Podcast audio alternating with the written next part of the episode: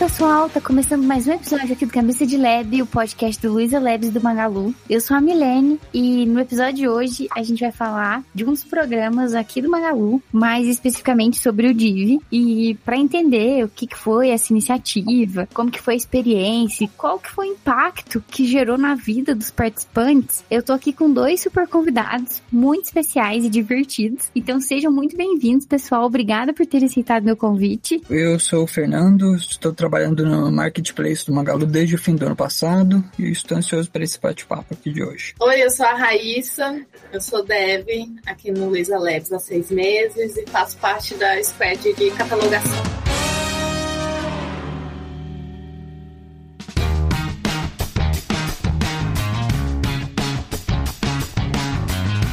Bom, gente, antes da gente começar aqui o nosso papo, eu quero só dar uma breve explicação aí para quem não conhece o Div, né? Então, em resumo, no ano passado a gente teve aqui no Labs a oportunidade aí de, de ter um programa em parceria lá com a Gama Academy e o objetivo principal era formar e contratar pessoas com deficiência, tanto nas áreas de desenvolvimento, produto, né, para ser PO ou PM e na área de design também, para trabalhar como UX ou UI. E aqui no Labs, né, na real, no Magalu como um todo, né, é enraizado até. Né? A gente sabe que a melhor forma de combater discriminação é com respeito. Até no nosso crachá tem uma frase muito, muito legal que é assim: faça aos outros o que você gostaria que fizessem com você. E assim, eu acho muito legal essa frase, eu levo ela pra minha vida. Então, independente de gênero, etnia, raça, idade, orientação sexual ou deficiência, a gente sempre tá buscando aí a equidade, né, entre nós. Então, a gente falei um pouquinho aí, né? Mas era importante pra gente começar com uma, uma breve introdução, né? E de cara eu já queria saber, né? Aí na visão de vocês, né, que participaram do programa, né, do DIV, quais foram aí as, as habilidades técnicas, né, e interpessoais que vocês desenvolveram aí durante o programa e hoje como que vocês estão aplicando no dia a dia, né, no trabalho de vocês. Quanto às habilidades técnicas, né, o contato com as ferramentas, o Git, com o VS Code, né, as linguagens de programação, Python particularmente, bancos de dados proporcionados de modo intensivo pela trilha, pela trilha de desenvolvimento, ofereceu uma boa visão panorâmica das habilidades necessárias no ramo da programação. Né? Em relação às habilidades interpessoais, eu acho que podemos desenvolver um pouco nos três desafios práticos em equipe, né, já que o professor passava as tarefas e o resto era com a gente. Era uma tentativa, digamos, selvagem, né, de emular o dia a dia de uma equipe. E quanto à aplicação dessas habilidades no trabalho, eu acredito que já temos uma base mais ou menos sólida já estabelecida, adquirida por meio da trilha de desenvolvimento, restando apenas aprofundar essas habilidades, né? Então, eu e o Fernando, nós participamos da mesma trilha, que foi da de desenvolvimento. Nós passamos por um, um bom período aí de estudos intensivos, como ele já disse, tudo que ele estudou eu também estudei. A gente ficou bastante focado em back-end, Python, banco de dados, criação de APIs, testes. E eu acredito que nas relações interpessoais, as habilidades, né? O crescimento em equipe foi muito importante, os trabalhos em equipe, a prática da comunicação com os colegas. E eu acho que o que mais me impactou, particularmente, foi o ver o poder de uma comunidade. O grupo do de, de desenvolvimento específico, que foi o que eu participei, ficou um grupo muito unido.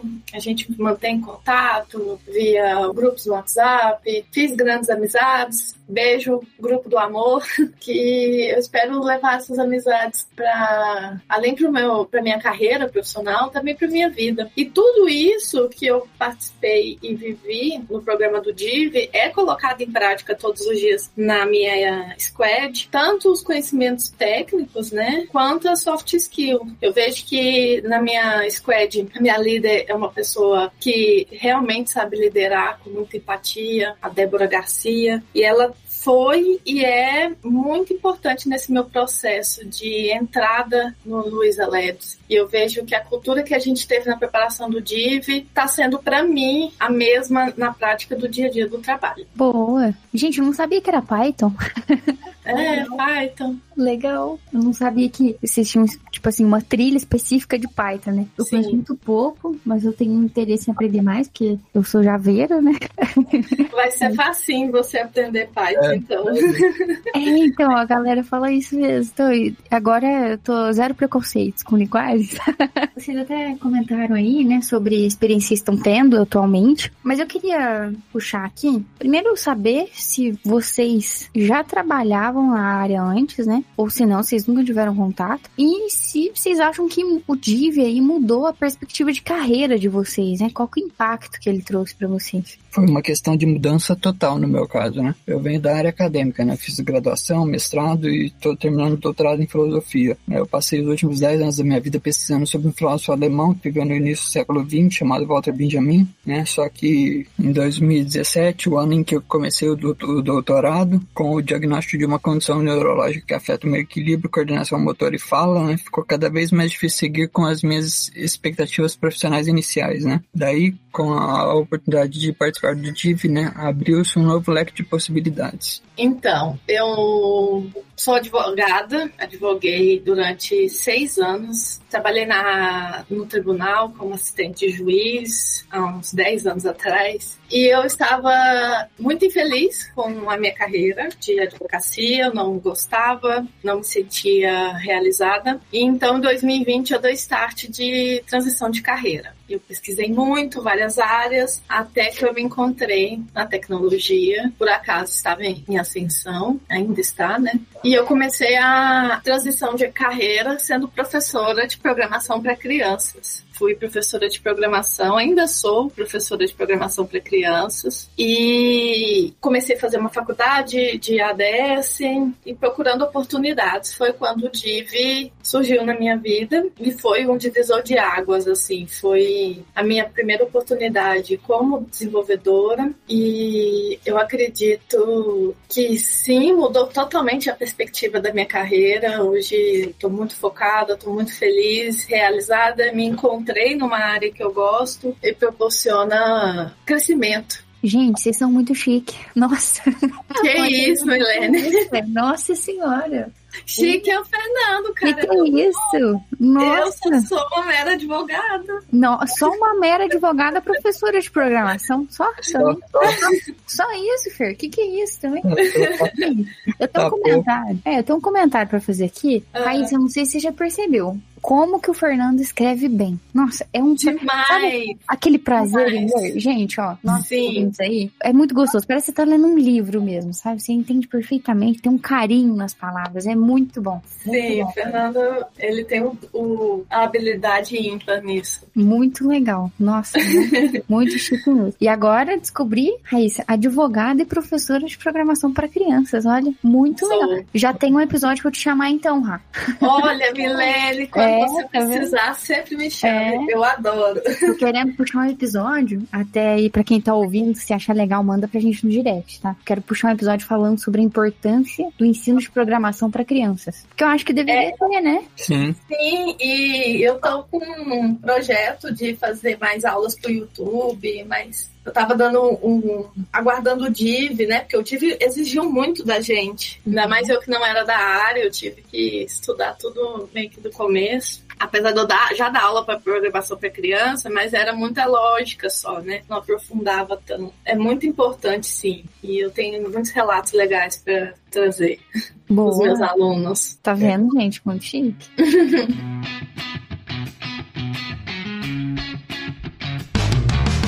Gente, legal, legal saber o tanto que o programa impactou aí, né? Bom pra vocês e bom pra nós também, né?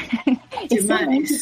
Mas agora eu queria tocar num ponto, tá? Claro, vocês vão poder falar muito melhor do que eu aí, mas eu sei que tem muitos desafios, né? Eu queria saber quais são os desafios, assim, pelo menos os principais que vocês enfrentaram em relação à acessibilidade, adaptação, e se o programa ajudou né, aí a superar algum deles. Sem dúvida, né? O maior desafio foi lidar com um distúrbio na minha fala, né? Que se chama apraxia da fala, né? Para quem quiser pesquisar sobre. No entanto, tanto o professor e os colegas né, da trilha né, de, de desenvolvimento, quanto o Squad Lead e os integrantes da equipe, né? A equipe aqui do, do Luiz Aleves desde o início me fizeram sentir muito confortável em me comunicar majoritariamente por escrito, né? Então é basicamente isso. Eu confesso que eu não tive muitos desafios a ser superados. A Luísa Alex me proporcionou os equipamentos necessários para mim. Eu sou monovisão, eu não tenho a visão do olho direito e me mandaram, além do, do computador, uma tela bem grande em que me deixa mais confortável em ler e trabalhar. A galera do da, Squad também super é sempre preocupada com o tamanho da fonte e, sempre disposta a aumentar quando eu solicito, porque muitas vezes algumas letras estão com a fonte menor, eu até consigo ler, mas força muito minha visão e a cabeça começa a doer, porque eu só tenho um olho para ver. Então, eu não tive nenhuma é, nenhum desafio. A Luísa Leves, de, sem mesmo eu precisar falar, ela já supriu essas, essas questões para mim. Boa, legal, gente. Bom ouvir isso, né? Acho que faz parte também da gente estar tá aqui nesse episódio, né, para conscientizar, né? Vocês concordam? É, é, importante, né? Sim. E eu queria ouvir de vocês aí, na visão de vocês, né, qual que é a importância, né, da inclusão, né, de pessoas com deficiência no mercado, né? Falando principalmente de tecnologia, né? E o, o DIV com certeza ajudou vocês, né? Ajudou outras pessoas também, mas eu queria saber de vocês, qual que é a opinião, sabe? Da importância mesmo. Eu acho muito importante, né? Pois somos profissionais tão dedicados e comprometidos com quanto as pessoas sem deficiência, né? E programas como o DIV promovem a inclusão ao oferecer um treinamento para posições carentes de profissionais no mercado. A diversidade no meio do trabalho é muito importante para o crescimento da empresa, das equipes como um todo. Como um exemplo é ter empatia do limite, né, do outro. No caso, o nosso é o limite físico, por muitas vezes. Eu não sou muito adepta à palavra igualdade, eu também gosto mais da palavra equidade. E as pessoas com deficiência, elas necessitam da equidade para exercer seu trabalho. Como, por exemplo, o meu foi a tela. Tem os colegas que não têm problema de visão, salvo engano, se eu não estiver enganada, não necessitaram recebendo da tela maior. Então foi uma equidade trabalhada, né, para ter essa inclusão no mercado. E esse programa da Magalu, que é o DIV, ele traz além da inclusão de profissionais na tecnologia, ele traz também a capacitação. E é uma oportunidade e foi e é uma oportunidade muito linda e mostra muito também sobre a cultura da empresa, né, em relação à sociedade. Gente, tô tomando uma aula, tá? Tô... que é isso? Muito bom, muito legal mesmo. Falando assim, quais são as expectativas que vocês têm aí pro futuro, tá? Em relação à diversidade, tá? E a inclusão aí na, na área de tecnologia. As minhas expectativas são muito boas, né? Para dizer a verdade. Eu, por exemplo, tenho visto diversas iniciativas de outras empresas no ramo da tecnologia similares ao DIV. É exatamente o que o Fê falou, eu concordo com ele, que além da Magalu, tem várias outras grandes empresas com programas similares ao DIV e que estão trazendo para o mercado de trabalho essa importância da inclusão da pessoa com deficiência, como também existe programas para pessoas negras, para mulheres, LGBTQIA+, então também é um, uma forma de diversidade a pessoa com deficiência e por muitas vezes, por muitos anos no, no passado, foram subjugadas com incapacidades, além de físicas, também intelectuais. Só porque a pessoa tem uma dificuldade ou uma deficiência de tal coisa, não quer dizer que ela não tenha capacidade de exercer uma profissão digna. E eu estou muito confiante para o futuro em relação às diversidades de todas as, as pautas, né, que são importantes para o universo e o setor de tecnologia como um todo. Legal.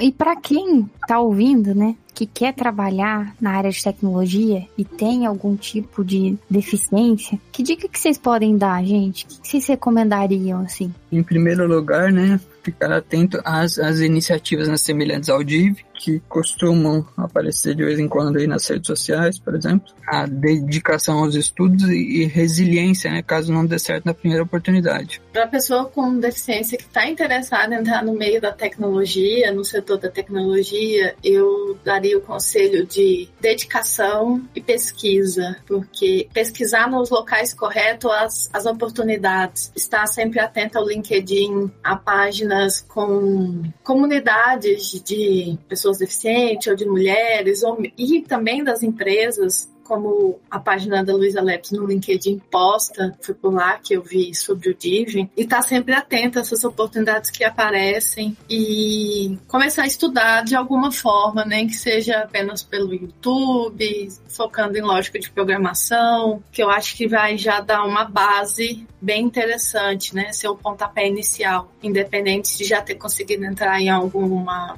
algum programa de inclusão ou não. Bom, eu ia comentar isso também, Ra. Fica atento porque pode ser que esse ano é. tenha de novo o Div, né?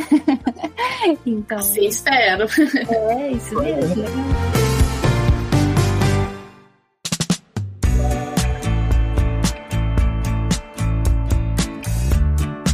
Bom, galera, eu amei ter esse papo com vocês, tá? Foi muito bom. Muito obrigada pela participação de vocês mais uma vez, tá? E se você que tá ouvindo a gente tá pelo Spotify, avalie a gente aí com cinco estrelas, por favor. Manda pros seus amigos, pra sua família, pra quem você acha que vai se interessar pelo assunto. E a gente tá nas redes sociais como arroba cabeca de lab, tá? Tanto no Twitter quanto no Instagram. E eu tô no Instagram como M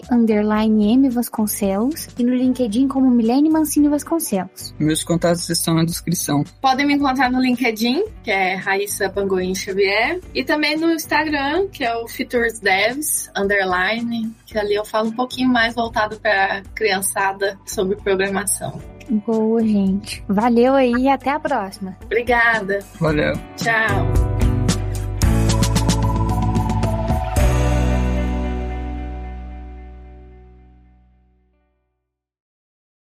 Este podcast foi editado por Radiofobia, podcast e multimídia.